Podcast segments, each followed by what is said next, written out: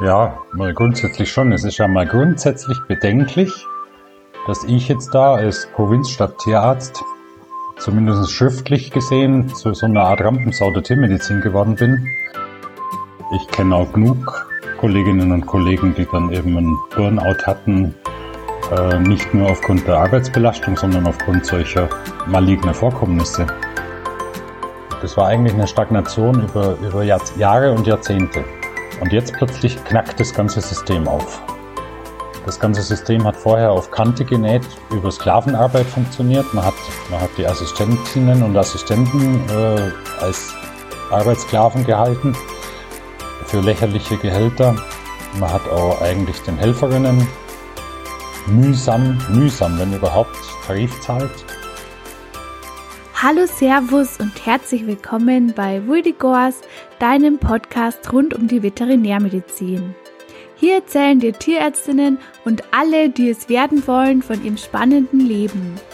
Wie sind denn erfolgreiche Tierärztinnen dorthin gekommen, wo sie heute sind? Und wie kannst du das auch schaffen? Du lernst die Menschen hinter der Tiermedizin kennen, das Fachliche kommt jedoch nicht zu kurz. Denn wie lernt man denn am besten die viel gerühmten First Day Skills? Oder was gibt es zu beachten bei Impfung und Co? Egal, ob du Tiermedizinerin, TFA, Tierbesitzerin, Landwirtin oder Wissenschaftlerin bist, wer sich für Tiere interessiert, der ist hier bestens aufgehoben. Hallo Servus, ich bin die Daniela und ich freue mich sehr, dass ich dich heute am Dienstag nach Ostern auch wieder begrüßen kann zu einer neuen Folge. Ich hoffe mal, dass dich der Osterhase reich beschenkt hat und du ganz viel Schokolade gesnackt hast. Ja, heute habe ich einen wirklich besonderen Gast. Es ist der Tierarzt Ralf Rücker, der eben auch sehr bekannt ist, da er eben auch als Blogger unterwegs ist und ich bin zum ersten Mal auf ihn aufmerksam geworden vor einigen Jahren, als ich angefangen habe, Tiermedizin zu studieren, weil er halt da eben sehr präsent ist. Er bezeichnet sich selbst halt eben als Rampensau der Tiermedizin. Und ich finde ihn wirklich sehr cool, weil er halt einfach direkt ähm, ja wichtige Themen anspricht, sei es jetzt eben Qualzuchten oder den Umgang zum Beispiel mit respektlosen Kunden. Also er nimmt da wirklich kein Blatt vor den Mund. Und ich finde es einfach, ja, bewundernswert, wie er da eben das alles hinbekommt, obwohl er natürlich auch Vollzeit eine Praxis führt, und zwar die Kleintierpraxis Rückert in Ulm an der Donau. Die führt er eben seit 1989. Und ja, ich habe mich sehr gefreut, dass er eben dem Interview zugestimmt hat, weil ich finde, er ist ja wirklich eine sehr spannende Person. Ähm, es ist ihm einfach wichtig, tiermedizinisch relevante Inhalte in die Öffentlichkeit zu bringen und Wissen zu vermitteln und einfach, wie er selbst sagt, die Stammtischhoheit über gewisse Themen ähm, wieder zurückzubekommen, bei denen wir Tierärztinnen halt eben auch Expertinnen sind. Wir sprechen auch über die Entwicklung der Tiermedizin, über die letzten 28 Jahre aus seiner Sicht und er gibt auch eine Prognose für die Zukunft ab. Er verrät auch, wie er denn seinen Social Media Auftritt plant und ja, wie er das denn alles zeitlich hinbekommt. Also es ist ein wirklich sehr spannendes Interview geworden. Ich habe mich auch sehr gefreut, dass sich Herr Rückert die Zeit genommen hat und ja, ich will euch jetzt auch gar nicht mehr länger auf die Folter spannen. Legen wir los. Viel Spaß! Wild Goat.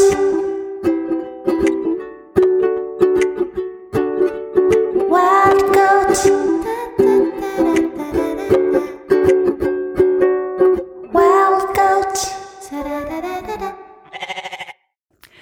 Hallo Herr Rückert, ähm, freut mich wirklich sehr, dass Sie sich heute Zeit genommen haben für das Interview. Ich habe davor auf Instagram schon mal gefragt, ähm, wer denn eine Frage an Sie hat. Und ähm, da kamen halt relativ viele Antworten, weil sie auch recht bekannt sind, so in der Tiermedizinwelt. Und ähm, eine Aussage war, dass sie als großartig, kritisch und direkt bezeichnet wurden und dass sie halt die Dinge immer beim Namen nennen. Ähm, wie sehen Sie das? Also war das schon immer so Ihre bewusste Intention, Probleme in der Tiermedizin oder halt generell im Leben direkt beim Namen zu nennen und nicht lang ähm, um den heißen Brei rumzureden. Ja, eigentlich schon. Also ich war schon als relativ junger Mann auch schon berüchtigt dafür, auch in Gesprächen oder so relativ direkt zu sagen, was ich denke. Ja, stimmt. ja, ähm, bevor wir so wirklich loslegen mit dem Interview, möchten Sie sich vielleicht einmal kurz vorstellen für alle, die Sie noch nicht kennen. Ja, also mein Name ist Ralf Rückert. Ich bin 1959 geboren, also 61 Jahre alt. Bin von der Herkunft her Allgäuer und habe in München Tiermedizin studiert und habe seit 1989 eine Kleintierpraxis in Ulm an der Donau. Und ähm, warum wollten Sie denn eigentlich Tierarzt werden? Also war das so ein Kindheitswunsch von Ihnen, dass Sie schon immer gesagt haben, ja, Sie wären Tierarzt? Oder wollten Sie vielleicht auch mal irgendwas anderes werden? Nee, es war kein Kindheitswunsch. Ich war ein richtig spät entschlossener. Ich habe den Entschluss, Tiermedizin zu studieren, erst gefasst während meiner Dienstzeit als Soldat. Und um es ganz ehrlich zu sagen, mir, mir ging es um einen Beruf, der schon ein gewisses Sozialprestige hat. Also ich wollte schon respektiert werden von meinem Beruf her. Und Medizin war natürlich schon auch was Faszinierendes, aber mit den ekligen Menschen konnte ich mich nicht so richtig auseinandersetzen oder abfinden. Und dann war der Schluss, Tiermedizin zu studieren, eigentlich recht naheliegend. Mhm. Und ähm, ja, jetzt sind Sie ja schon seit vielen Jahren ähm, Tierarzt und ähm, da gibt's ja immer wieder Leute, die halt bestimmte Lieblingspatienten haben. Also gibt's irgendwelche Tierarten, die Sie besonders gern behandeln oder irgendwelche Behandlungen, die Sie ähm, ja so am liebsten durchführen? Nee, ich habe keine Lieblingspatienten kann man so nicht sagen. Eigentlich alle. Und äh, Behandlungen führe ich am liebsten durch, die, die spannend sind. Sich wirklich anstrengen muss. Man, man muss ja mal realistisch sein. Äh, ich sage es immer so, 95 Prozent der Sachen, die uns auf den Tisch gesetzt werden, kriegen wir ja auch gebacken mit einer Hand auf dem Rücken und, und halb betrunken und bei Nacht oder so. Äh, das ist alles easy. Und dann kommen aber immer die Fälle, wo man dann auch wirklich mal aus den Taschen rauskramen muss, was man alles mal gelernt hat oder was man kann. Und das sind natürlich schon die faszinierenden Sachen. Ja, aber es gibt jetzt nichts, wo Sie sagen, ähm, dass Sie jetzt halt am liebsten irgendwie Zähne oder sowas machen oder Kardiologie. Also haben Sie da halt vielleicht so ähm, zwischen den verschiedenen Disziplinen so bestimmte Vorlieben? Nee, eigentlich nicht. Also ich, ich mache zwar viel Zähne, stimmt schon. Und das ist eines der Standbeine der Praxis geworden. Und ich habe da auch immer wieder große Erfolgserlebnisse. Das stimmt schon. Wenn man jetzt bei Tieren, die, die schon seit Monaten und Jahren unter ihren Zähnen leiden, und zwar schrecklich, äh, dann hinterher die Rückmeldung bekommt, nach der Behandlung 14 Tage später oder so, die Leute sich melden und sagen, das springt wieder rum wie ein Junger und ist völlig verändert und äh, sie sind so äh, bestürzt darüber, wie sehr sich das Verhalten verbessert und verändert hat, dann ist es natürlich äh, fällt so richtig schön unter Instant Gratification, wie man es nennt. Und mhm. macht wirklich Freude. Aber ich könnte nicht sagen, dass ich Zähne, also ich könnte zum Beispiel nie Zahnarzt sein. Wenn ich jetzt wie der Kollege Eickhoff zum Beispiel total spezialisiert wäre auf Zahnmedizin, täte mich wahnsinnig machen. Wenn da dazwischen nicht immer wieder mal die anderen Sachen kämen, äh, dann könnte ich das nicht machen. Das wäre mir zu langweilig. Okay. Ähm, es ist ja so, dass sie, ähm, das sieht man ja immer auf ähm, den Bildern, wenn man ihnen auf Facebook folgt, dass sie eine wirklich wunderschöne Praxis haben und sie haben ja auch eine Homepage und ja, sie schreiben einen Blog. Ähm, es ist ja immer noch so, dass halt manche Tierärzte keine Homepage oder sowas haben, also ja, nicht so präsent sind nach außen. Ähm, und da würde mich jetzt mal interessieren, ähm, welche Ansprüche Sie denn so an sich selbst stellen als Tierarzt und als Praxisinhaber.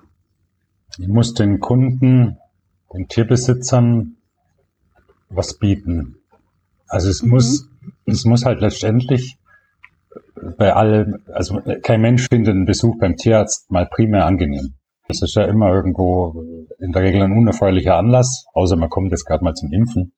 Aber selbst da fürchten sich ja viele Leute. Und äh, ich will das so weit wie möglich abfedern, dass die sich halt halbwegs wohlfühlen bei uns, dass sie merken, äh, es wird ihnen halt auch was geboten und es wird ihnen eine Atmosphäre geboten, wo sie sich so weit wie möglich entspannen können und ihr Tier auch. Darauf legen wir ja auch sehr großen Wert, dass die sich in den Praxisräumen erst einmal umschauen können, dass die sich frei bewegen können. Die kommen immer von der Leine weg, die Hunde im, im Sprechzimmer und können sich erst einmal ein paar Minuten umschauen und alles beriechen. Und äh, das kann man gut nutzen, die Zeit, um da eine Anamnese zu erheben. Und da kümmert man sich gar nicht um den Hund und der schaut sich um und fühlt sich dann entsprechend wohler, dann entspannt sich der Besitzer, soweit er vom Wartezimmer nicht schon etwas entspannt worden ist. Und digital ist ja das Gleiche, muss ja dann auch irgendwo äh, was bieten für die Leute, äh, optisch was bieten und ich muss ihnen auch Inhalte bieten. Und äh, das sind so die, die Grundintentionen, die da dahinter stehen. Mhm. Ähm, ich habe mir gehört, dass mittlerweile so ist, dass man den Tierarztbesuch ähm, zum Event machen muss. Das ist dann praktisch so ah, ihr Grundsatz ähm, so zusammengefasst, also dass das halt so ein Event ah, ist mittlerweile für den ähm, Tierbesitzer. Ganz genau. Das ja. könnte man Neudeutsch, okay. so könnte man es Neudeutsch ausdrücken, dass dem Ganzen einen Event-Charakter gibt. Ja. Ähm, Sie haben ja einen Blog ähm, und da schreiben Sie ja immer, ja aus dem äh, Tierarztleben, beziehungsweise eben sie sprechen da ja da unterschiedlichste Themen an, also sei es jetzt über die Tiergesundheit oder auch ähm, so der Kontakt zwischen Tierarzt und Patientenbesitzer. Ähm, wie sind Sie denn eigentlich ursprünglich drauf gekommen, einen Blog zu schreiben? Äh, ich habe ja, glaube ich, angefangen 2012, wenn ich mich richtig erinnere, oder 2011. Mir ist aufgefallen, dass ich über bestimmte Themen mir gegenüber den Kunden regelmäßig Smallfußlig rede. Mhm. Immer über die gleichen Themen. Und äh, meistens eben Themen, wo, wo irgendjemand anders die Stammtischhoheit hat. Wo also irgendwelche Latrinenparolen am Kursieren waren. Ja, jede Katze muss mal Junge kriegen. Sowas in der Richtung. Äh, also so der, der, der klassische mhm. kursierende mhm. Unsinn. Und da musste ich jedes Mal so lang reden. Und dann dachte ich mir, jetzt hast du wieder so lang geredet und hast bloß einen einzigen Patienten überzeugt davon. Einen einzigen Patientenbesitzer überzeugt. Und das erschien mir dann irgendwann unerträglich und dann habe ich nach einem Weg gesucht, wie kann ich denn die gesamte Summe meiner Patientenbesitzer überhaupt ansprechen. Und dann kam natürlich der erste Gedanke, so viel Text kann ich auf meiner Homepage ja nicht unterbringen. Also muss ich mir irgendwie was anderes überlegen. Und damals ist diese vielleicht weiter auch relativ spät dran, ich weiß es nicht, aber damals ist die Blogkultur so richtig am Aufblühen gewesen. Und dann war der Gedanke, einen Blog zu schreiben und sich da immer wieder Themen zu suchen, die mir eben nahe gingen oder die mir interessant erschienen, war dann recht naheliegend. Und dann habe ich, mhm. dann habe ich eigentlich angefangen zu schreiben für meine eigenen Patienten, weil die kommen ja auf die Homepage, gucken sich da um und dann sehen sie, ah, jetzt hat er wieder einen neuen Blogartikel geschrieben und dann lesen Sie den Blogartikel. Und so war das ursprünglich gedacht. Und dann kam mal irgendwann von meinem, von meinem äh, Internetbetreuer, also mein IT-Fuzzi, wie ich immer sag, du pass mal auf, du hast da so einen Artikel geschrieben über Milztumore, der läuft ja wie die Feuerwehr, da kommen ja, da kommen ja zigtausend Leute pro Monat drauf. Und dann sage ich, wie viel? Ich habe da, also ich habe mich darum überhaupt nicht gekümmert. Ich habe keine, ich hab keine Ahnung gehabt von Google Analytics und lauter so Sachen. Und äh, dann sagt er eben, ja, zigtausend. Ich sehe da gerade, letzten Monat waren es irgendwie 35.000 Leute, die, das, den Artikel angeschaut haben. Das sage ich, das glaube ich ja gar nicht.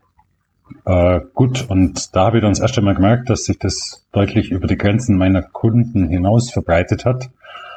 Und parallel dazu war ich dann wohl auch relativ spät für viele Leute äh, auf Facebook dann unterwegs, privat. Und war dann schockiert über den, über die Sitten und den Umgangston und so weiter. Hab mich dann sofort wieder zurückgezogen unter meinem echten Namen und hab dann meinen Hund angemeldet. Mhm. Also dann als mein Hund unterwegs gewesen. Und zwar mindestens ein Jahr oder sogar zwei oder so war ich wirklich als mein Hund unterwegs und habe da ein bisschen gelernt, was auf Facebook so läuft, was passiert, was negative, was positive Reaktionen auslöst. Und dann erst habe ich mich getraut, für die Praxis selber eine Unternehmensseite aufzustellen. Und das war auch wertvoll, diese Lehrzeit auf Facebook da mitzukriegen, was läuft, was läuft nicht. Das war ganz gut. So dass ich also die Artikel dann auf Facebook verlinken konnte. Und damit hat sich dann eine rapide Reichweitenvergrößerung ergeben natürlich. Arbeiten Sie dann mittlerweile aktiv dran, dass Sie die Reichweite halt immer vergrößern, weil Sie es vorhin auch schon kurz angesprochen haben mit Google Analytics oder sowas? Oder ist es einfach immer nur so, dass Sie halt einfach ja äh, sch schreiben und das läuft dann sozusagen vor alleine? Ja, genau. Also ich versuche mich überhaupt nicht davon animieren zu lassen, äh, mit was ich da jetzt die Reichweite erhöhen könnte. Natürlich guckt man nachher drauf und natürlich ist man manchmal schockiert, mhm. weil man einen Artikel geschrieben hat, so richtig mit Herzblut und sich denkt, das müsste doch eigentlich total interessant sein. Und da, da passiert dann vergleichsweise wenig. Und ein anderes Mal schreibst du irgendwas und denkst du, das ist jetzt nichts Besonderes.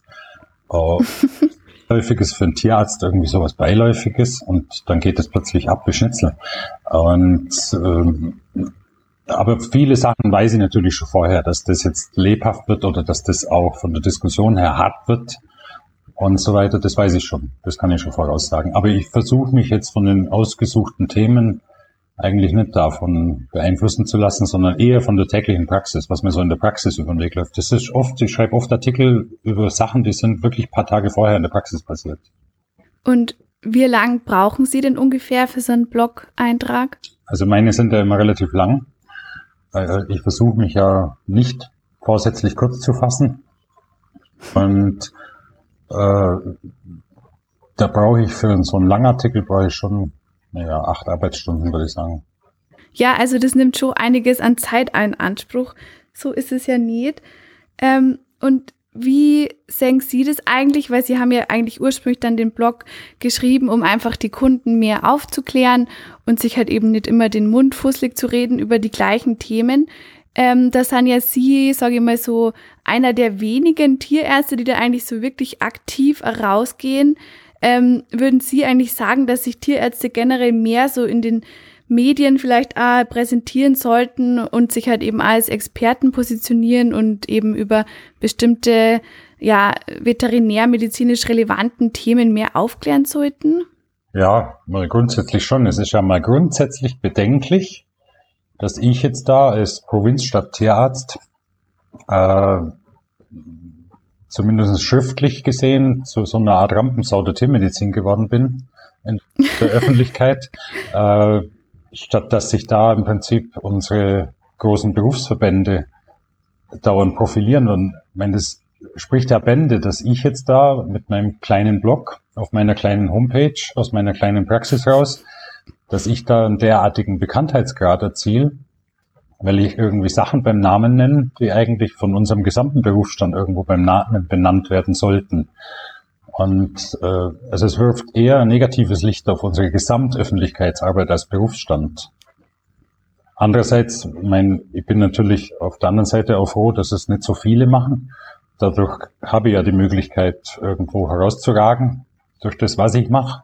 Und dann muss man natürlich auch zugeben, da ist jetzt nicht jeder dafür gebaut. Also man muss ja dann schon entweder schreiben können oder wenn man jetzt äh, den anderen anschaut, den anderen Kollegen anschaut, der ähnlich viele Abonnenten hat wie ich für den Kollegen Jonikheit, äh, der hat eine, der hat ein Talent für den Auftritt im Video, äh, also den verbalen Auftritt. Und äh, da ist nicht jeder dafür gebaut für solche Sachen. Das muss man ja auch irgendwie vom Talent her drauf haben oder man muss es sich aneignen oder wie auch immer. Und wie ich schon gesagt habe jetzt vorhin, es kostet ja natürlich auch relativ viel Arbeit. Also es ist nicht ganz einfach. Ja, das stimmt. Wäre denn sowas wie Video für Sie einmal eine Option, dass wir auf YouTube durchstarten oder so? Natürlich. Das hat mir jetzt neulich wieder jemand dringend aufgefordert, über ein bestimmtes Thema ein Video zu machen. Das wäre doch mal ganz toll und das würden so viele anschauen. Und das ist tatsächlich immer noch ein Thema. Ich habe mal ein Video gemacht auf der Facebook-Seite, ganz kurzen, über das Niederlegen des Hundes, also wie man einen Hund auf die Seite mhm. auf, in den, in den Hundegruppen auf Facebook äh, habe ich gesehen, wie kontrovers das diskutiert wird. Die haben meinen Hund einfach auf die Seite geknallt, so nach dem Muster. Und da hat's gleich gescheppert und ja, Sauerei und dann ging gleich äh, der große Shitstorm los. Und dann wollte ich eben mal zeigen, wie man das eben macht, dass es halt unvermeidbar ist bei manchen Sachen. dass man halt, wenn man jetzt den Fuß genau anschauen will oder wenn man den Fuß verbinden will oder was auch immer dann an den Extremitäten machen will, dass man den Hund halt nur mal auf die Seite legen muss. Es geht halt nun mal nicht anders. Und habe das dann vorgeführt und es ist ja wirklich eine ganz kurze Sequenz und die ist aber auch, die relativ viel Beachtung gefunden. Also ich vernachlässige bisher YouTube und Instagram sträflich und halte mich immer noch an Facebook. Also das aktivste Social Media Konzept nach wie vor. Aber man sollte sich um die anderen eigentlich auch mal kümmern, aber ich bin halt dann vielleicht auch ein bisschen träge in der Beziehung. Ja, es ist halt eine äußere Zeitfrage, weil je mehr Kanäle man bespielt, desto mehr Zeit muss man natürlich auch investieren, gell? Und halt Videos sind ja dann doch wieder nur anders irgendwie aufwendig. Aber wenn sie das machen würden, dann ja, bin ich mir ziemlich sicher, dass das A, ein Hit werden würde, weil es viele anschauen würden. Und es gibt ja so viele Informationen ähm, im Internet über ja Tiertipps, die wo halt einfach von sogenannten Experten gemacht sind, die dann eigentlich keine Experten sind. Umso wichtiger ist es ja eben auch, dass dann ähm, ja Tierärzte dann, die sich wirklich auskennen, da halt eben auch ähm, Inhalte veröffentlichen. Ja, richtig. Also wir müssen, ja. wir müssen eben das, was ich am Anfang gesagt habe, die Stammtischhoheit über bestimmte Themen einfach wieder in unsere Reihen zurückkriegen und uns dann nicht immer von anderen Leuten irgendwas verzapfen lassen. Ja, das stimmt. Ähm, Sie haben ja in einem Blogpost ähm, das Thema maligne Kunden angesprochen und ähm, ja, da so die Problematik eben aufgeführt. Ähm, was, was machen denn eigentlich so maligne Kunden mit Tierärzten? Also was richten die denn eigentlich an und werden eigentlich, sage ich mal, so unhöfliche und respektlose Kunden, werden die eigentlich so immer mehr über die Jahre? Also merken sie da was, dass sie da irgendwie was verändert oder war das schon immer so, dass es ein paar gibt, die einfach ja respektlos waren oder sind? Ein bisschen zwiegespalten. Als ich wegen der Blogartikel in, in einer großen Facebook-Gruppe also unter den Tierärztinnen und Tierärzten rumgefragt habe, war ich selber völlig schockiert, was da zurückkam. Mhm. Und da teilweise buchstäblich die Tränen kommen. Und ich glaube, dass diese Art von Kunden sehr viel Schaden anrichten. Das habe ich ja in den Artikeln auch formuliert, dass die teilweise schon Studentinnen die in den letzten Semestern sind, buchstäblich vom Beruf wegbringen wieder. Die, die kneifen dann buchstäblich, die, die gehen gar nie im Beruf aus lauter Angst, was da kommt. So hat es auch eine Studentin formuliert bei mir äh, in einer persönlichen Nachricht. Und mhm. so gesehen richten die einen enormen Schaden an. Und ich kenne auch genug Kolleginnen und Kollegen, die dann eben einen Burnout hatten, äh, nicht nur aufgrund der Arbeitsbelastung, sondern aufgrund solcher maligner Vorkommnisse. Ich selber, das habe ich auch geschrieben, habe eigentlich insofern Glück. Ich bin halt jetzt 61.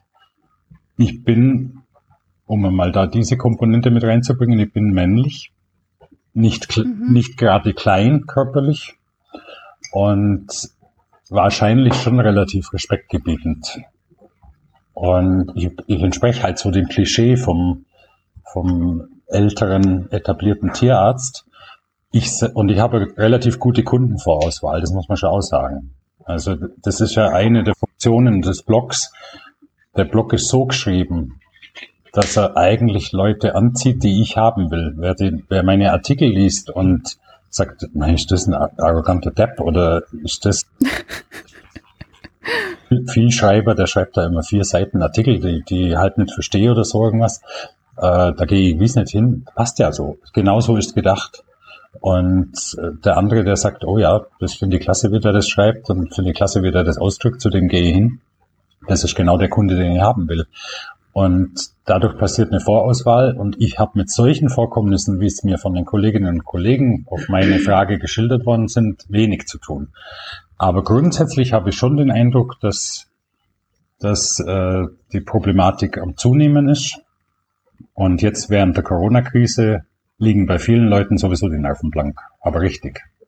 Ja, das stimmt. Ja, und wie Sie praktisch ähm, frisch vom Studium gekommen sind, ähm, haben Sie dann da irgendwelche Erfahrungen gemacht gehabt mit Kunden, dass das da irgendwie ja schwierig war, dass Sie da respektiert worden sind? Oder war das bei Ihnen nie so, dass Sie jetzt halt irgendwie mal ja dadurch irgendwie an Selbstbewusstsein eingebüßt hätten durch Kundenkontakt? Doch je jünger man ist im Beruf, desto schwerer tut man sich da natürlich. Das ist schon klar. Wenn du da so ein, so ein, äh, ja, ein Jüngelchen oder ein Mädel bist, äh, das halt gerade angefangen hat, dann hast du ja auch noch nicht dieses wahnsinnige Selbstvertrauen. Das ist ja logisch. Um Gottes Willen, woher soll es denn auch kommen? Und das kommt, glaube ich, auch durch. Das merken die Leute schon. Und dementsprechend geneigt sind sie natürlich dann irgendwie mit dem Fuß aufzustampfen und zu sagen, ja, was die jetzt da erzählt oder der jetzt da erzählt, die weiß nicht, das passt mir alles nicht. Und dann werden sie unter Umständen auch übergriffig oder respektlos. Und das lässt natürlich mit der Zeit dann nach. Du wirst ja dann immer selbstsicherer. Ja. Es gibt ja diese vier Phasen im Leben von einem, von einem Arzt oder Tierarzt. Ähm, jetzt darf ich es bloß nicht wieder durcheinander bringen, wie ich es gern tue. Am Anfang ist man zu Recht unsicher. Das ist natürlich eine blöde Phase. Da, da ist man unsicher und fühlt sich zu Recht unsicher und das merken die Leute.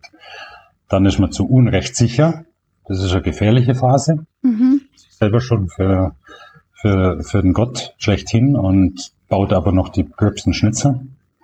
Das ist ja auch die Zeit, wo die jungen Autofahrer dann in der Regel sich um den Baum wickeln.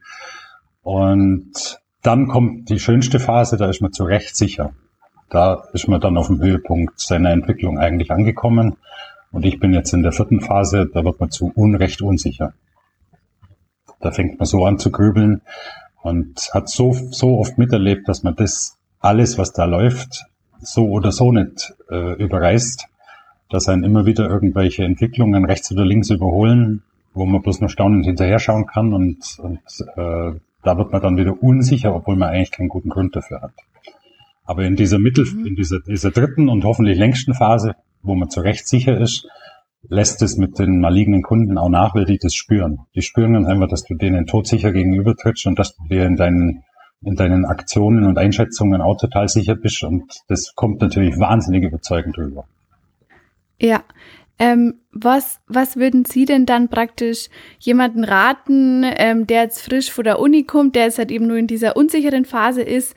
Ähm, ja, was könnte man denn machen, um vor dem Kunden äh, einigermaßen sicher zu wirken, auch wenn man es eben gerade nicht ist? Also ich würde eigentlich dazu raten, also viele, die ich da kennengelernt habe oder gesehen habe in Aktion, versuchen das dann zu überspielen. Das heißt, die verstellen sich mhm. und ziehen dann so eine ganz kalte Tour ab, das ist ganz häufige Reaktion, dass das dann so distanziert, abgekühlt, schnappig, äh, kommt dann schnell aber arrogant rüber unter Umständen. Und dass man es also eben, wie gesagt, irgendwie versucht zu übertünchen. Und dann wird man unauthentisch. Und dieses, diese Nicht-Authentizität merken die Kunden. Da haben, da haben Menschen einfach eine klare Nase dafür, für sowas. Und dann läuft's genau schief. Meiner Meinung nach ist es besser.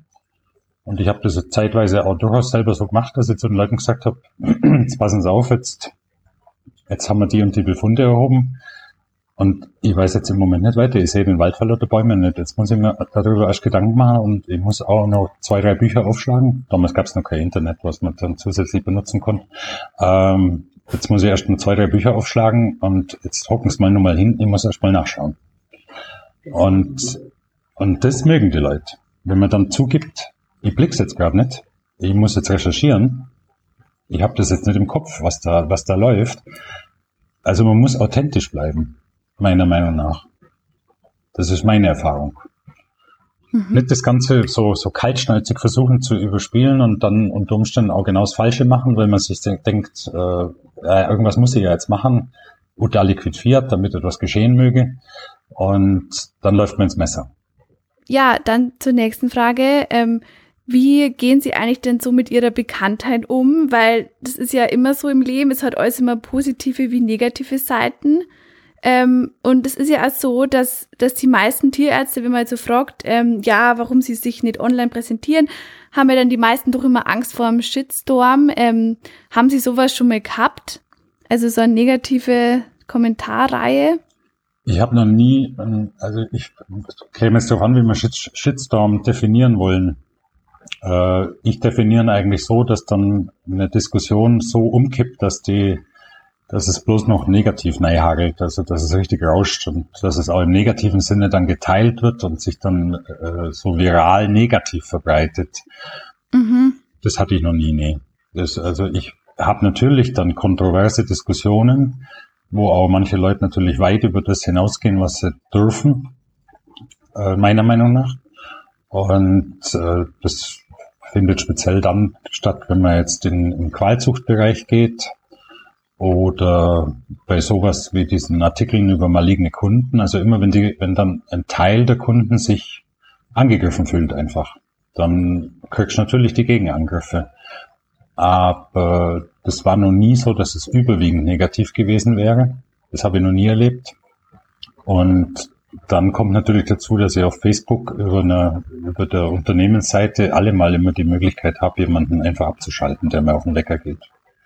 Und das mache ich auch. Also wenn jemand wirklich äh, meine Regeln da verletzt und zu weit geht mit atominen Angriffen oder so, dann ist der schneller weg, als er gucken kann. Ähm, wie war das eigentlich so, als Sie damit angefangen haben, also auch auf Facebook, ähm, ja, mit den Artikeln und alles? Sind Ihnen da manche Kommentare am Anfang, also haben Sie die da irgendwie persönlich genommen oder hat Sie das belastet oder haben Sie schon von vornherein gesagt, na, das, ist, das ist mir jetzt wurscht, also ich nehme das jetzt nicht persönlich, sondern das, das ist halt dann einfach ein Depp in, Anführungsstrich, äh, in Anführungsstrichen, wenn da irgendwer was ähm, geschrieben hat, was jetzt irgendwie nicht respektvollen Umgang ähm, entspricht? Ja, gut, das war, das war dann eben gut, dass ich vorher so ein bisschen die Lehrzeit hatte unter einem Deck-Account als mein Hund. Ja. War, wie gesagt, am Anfang durchaus schockiert, wie es dazu geht und wie brutal die Leute dann aufeinander losgehen und, und sich gegenseitig richtig wirklich eine Neiwürgen. Mhm. Aber als ich dann eben die Praxisseite aufgemacht habe, wusste ich schon, dass sowas möglich ist und war dann nicht mehr so betroffen. Klar greift sein irgendwie an, jeder will ja irgendwie gefallen und es gehört ja sogar zu unserem Beruf. Also wenn du jetzt als Praktiker niedergelassen bist, dann erlebst du ja davon, dass du weit über 90 Prozent deiner Kunden irgendwie gefälscht und deine Handlungen auf Wohlgefallen stoßen. Äh, klar greift dann das irgendwie an, aber da habe ich, wie gesagt, schon gelernt, damit umzugehen. Ja, das lernt man einfach automatisch, weil sonst muss man wahrscheinlich aufhören, wenn man nicht damit umgehen kann, weil es dann einfach zu belastend während da.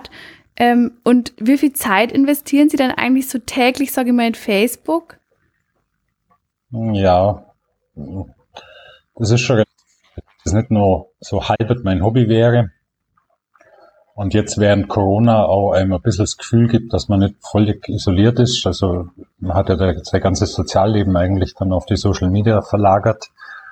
Äh, dann wäre es sicherlich zu viel Zeit, die ich da reinstecke.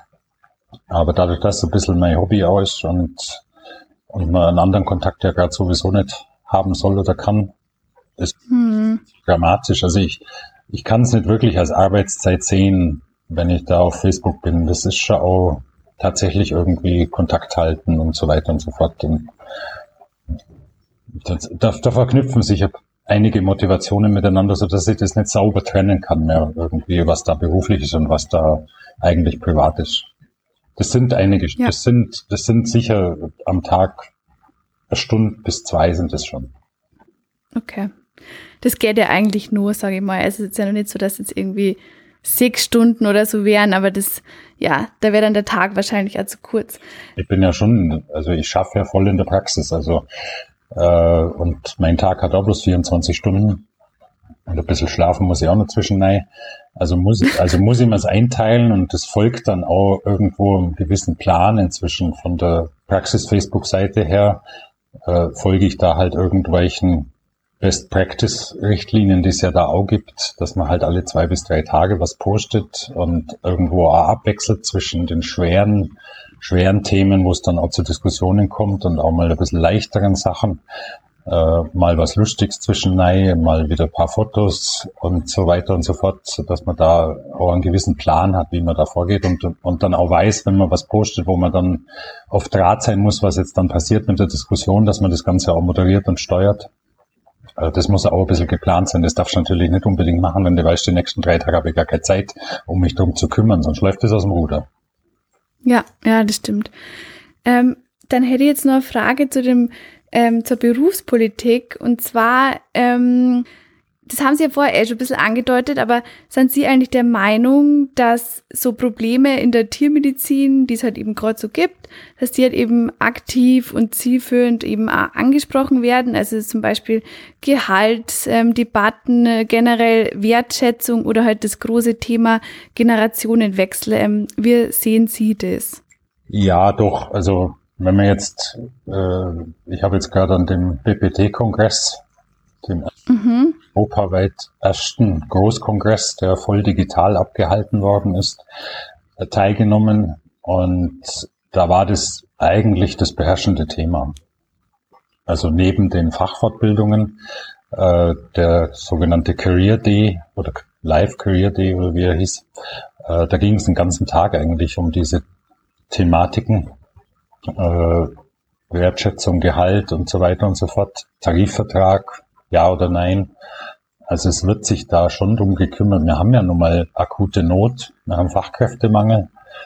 Also Sie können sich freuen, Sie können sich, wenn Sie fertig studiert haben, können Sie sich echt aussuchen, wo Sie dann das Arbeiten anfangen. Und da wird es ja dann auch vom Gehalt her schon lange nicht mehr so ein Problem sein, wie es, bisher war. Und da tut sich gerade derartig viel. Es, es, es, passiert in den letzten zwei Jahren nicht mehr passiert als in den, in den äh, 28 Jahren vorher in meinem Berufsleben. Und da passiert schon was. In anderer Richtung passiert mir viel zu wenig. Also gerade was wir vorhin gesagt haben, zum Beispiel Qualzuchten und andere Themen, wo wir eigentlich wirklich mal meterweit aufreißen müssten, da ist es einfach zu leise von unserer Seite aus. Wir werden da immer wieder ignoriert. Und das liegt schon daran, dass wir einfach nicht gewohnheitsmäßig öffentlich uns hörbar machen. Das ist ein Vorwurf, den man sowohl an BPT als auch an die BTK stellen kann. Äh, immer wieder, wenn wir dabei Themen außen vor lassen, wo wir wirklich was zu sagen hätten. Und das ist schon äh, Frage der Öffentlichkeitsarbeit und die sieht schon sehr amateurhaft aus in vielen Fällen. Die angesprochen haben, Wertschätzung, Gehalt und so weiter, da hat halt der Schmerz jetzt auf Seiten der, der Praktiker so zugenommen, durch den Fachkräftemangel und, und man kriegt keine Leute her und so weiter. Da hat der Schmerz so zugenommen, dass sich jetzt zwangsläufig alle darum kümmern. Aber in anderen Bereichen sieht es natürlich schon ziemlich ärmlich aus.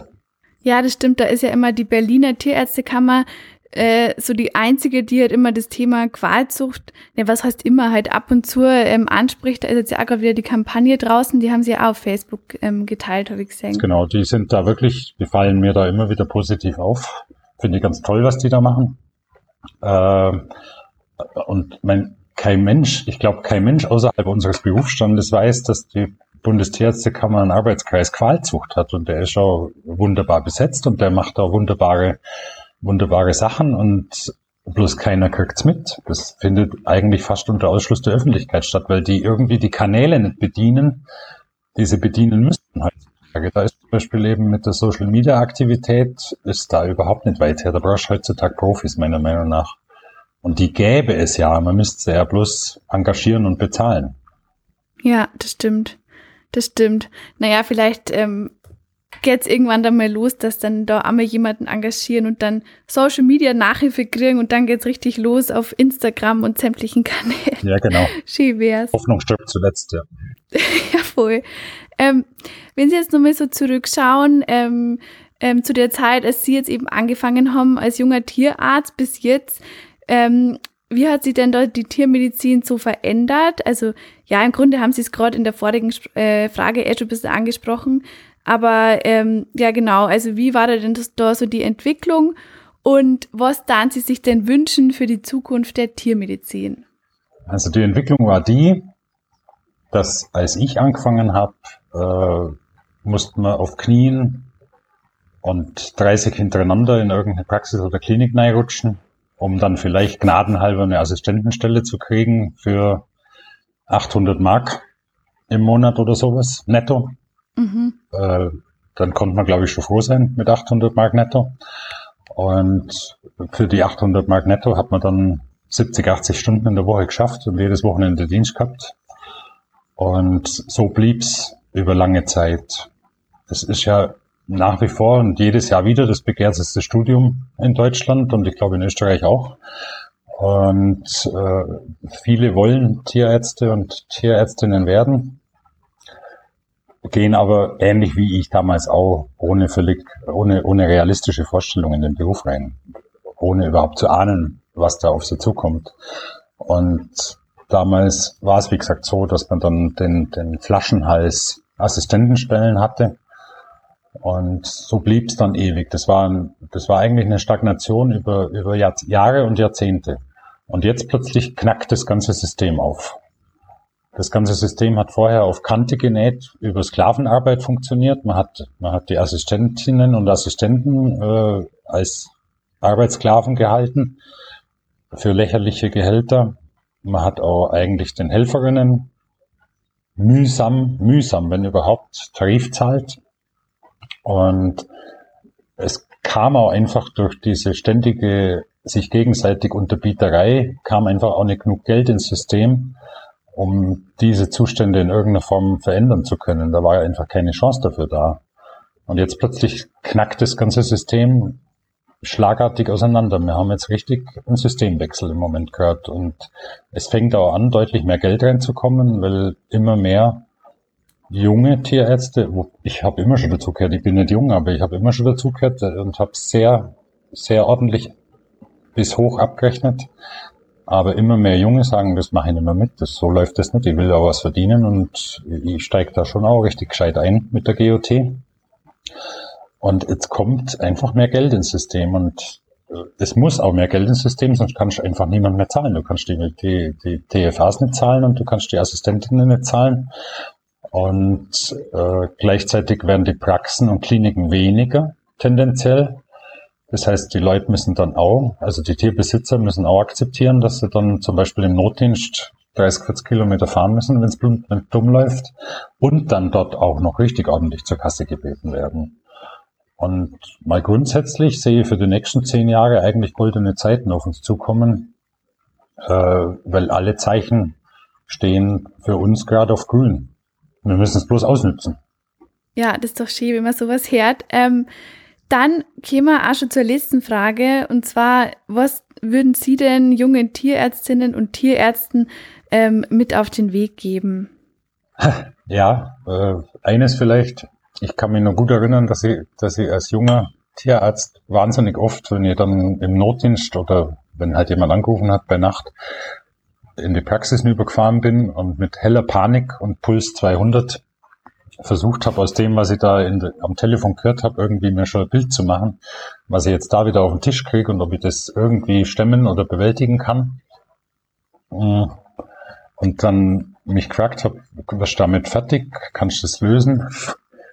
Und dann habe ich mir immer selber irgendwo in den Hintern getreten und gesagt, jetzt mach einfach einen ganz korrekten, sauberen Untersuchungsgang, so wie du es gelernt hast. Von vorne an der Nasenspitze fängst an und gehst nach hinten durch, egal was die sagen. Wenn die sagen, der lahmt, scheißegal, vorne an der Nasenspitze anfangen und hinten am Schwanz aufhören.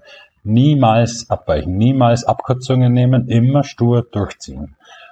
Und das ist was, was ich eigentlich als die größte Krankheit von Leuten sehe, die dann in diese zweite Phase kommen, die sich dann zu Unrecht sicher fühlen, dass dann eben bei dem Hund, der dann eben lahmt seit zwei Wochen, wird eben bloß noch die Pfote angeschaut, auf der der Hund lahmt. Und es wird nicht von oben bis unten geschaut, was los ist. Und dann übersieht man natürlich, dass der Hund lahmt, weil er Lungentumoren hat und, und ein neoplastisches Syndrom. Und äh, das ist wäre für mich die wichtigste Aussage überhaupt.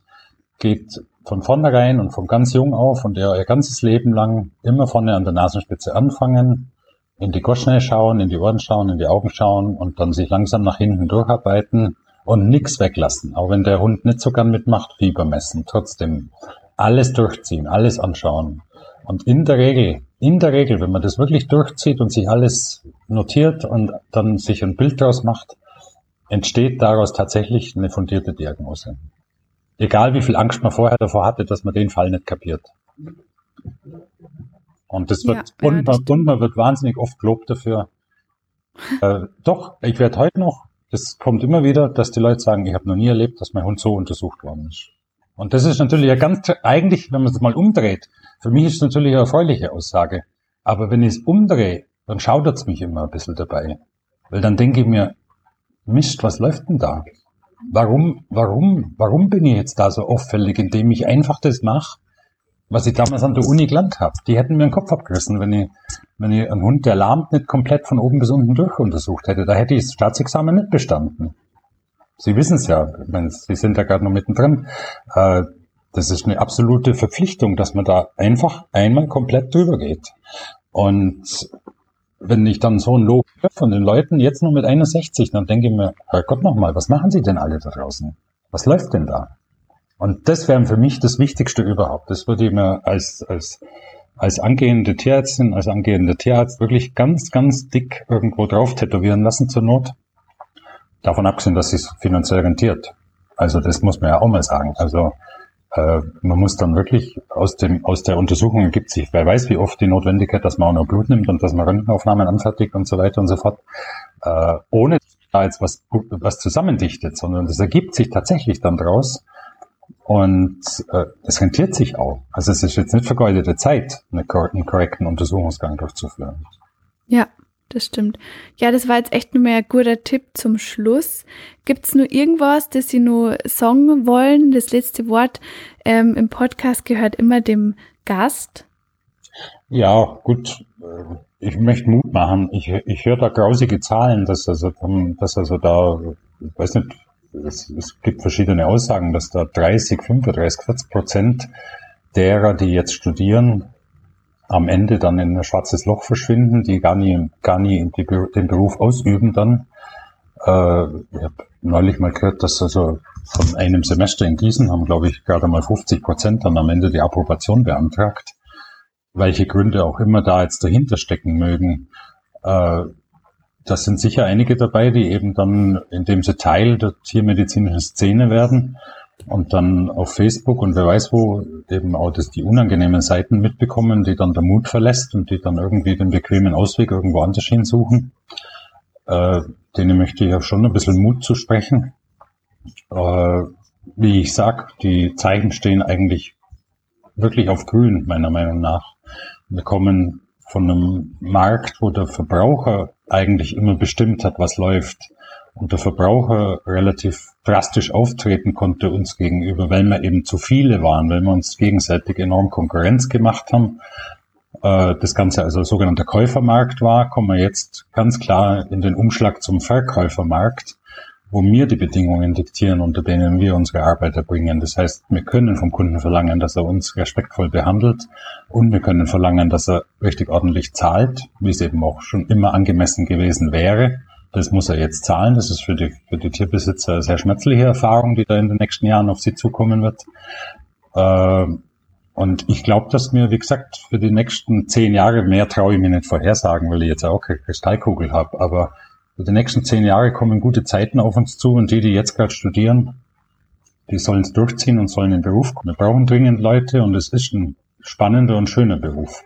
Also mich hat's jetzt mein ganzes Leben lang, hat's mich nie verlassen, dass ich mich am Sonntagabend nicht vor Montag fürchte, wie es viele Leute in ihrem Beruf, glaube ich, tun. Danke für die motivierenden Worte, das ähm, hört man doch gern. Ähm, ja, weil wenn man halt dann nur mal sowas hört vor einem Praktiker, der, wo halt noch so vielen Jahren halt immer nur begeistert ist für seinen Beruf, sowas, glaube ich, ist, ist immer gut, wenn man das mal wieder hört, so als Student. Ähm, ja, vielen Dank dafür und äh, vielen Dank für das interessante Gespräch. Hat mich gefreut. Gerne. So, jetzt sind wir schon wieder am Ende des Interviews angekommen.